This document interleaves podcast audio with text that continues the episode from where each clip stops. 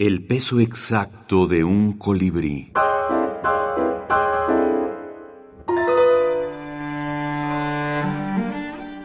Minificciones de autor. Los fenómenos de la belleza.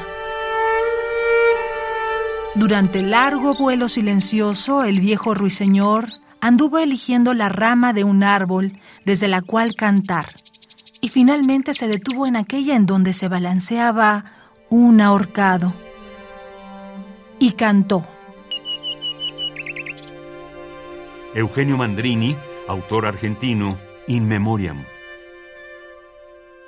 Cielo en dos. Después de conquistar la estrella más remota, el cosmonauta se echó a dormir en la inmensidad del espacio y soñó que cortaba la hierba del jardín de su casa. Pescar el mar. Desde aquel naufragio que lo arrojara a esa isla, el mar había ocupado para él toda la tierra, todo el cielo y todo el mar.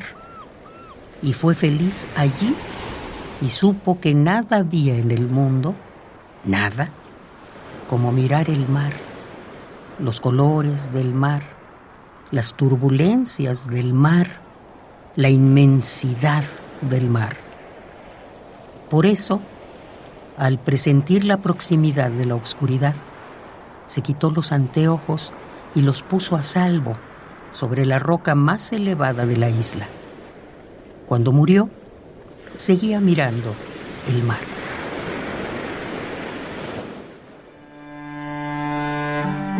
Microficciones de Eugenio Mandrini, del libro La vida repentina, Macedonia Ediciones 2017. Mandrini era microficcionista, pero Mandrini era novelista. Tiene una novela inédita que en 1973 un jurado integrado por Augusto Robastos, Julio Cortázar, Rodolfo Walsh y Juan Carlos Sonetti le dio una mención. La novela se llamaba Bilis y nunca la publicó. Fabián Vique, editor y escritor.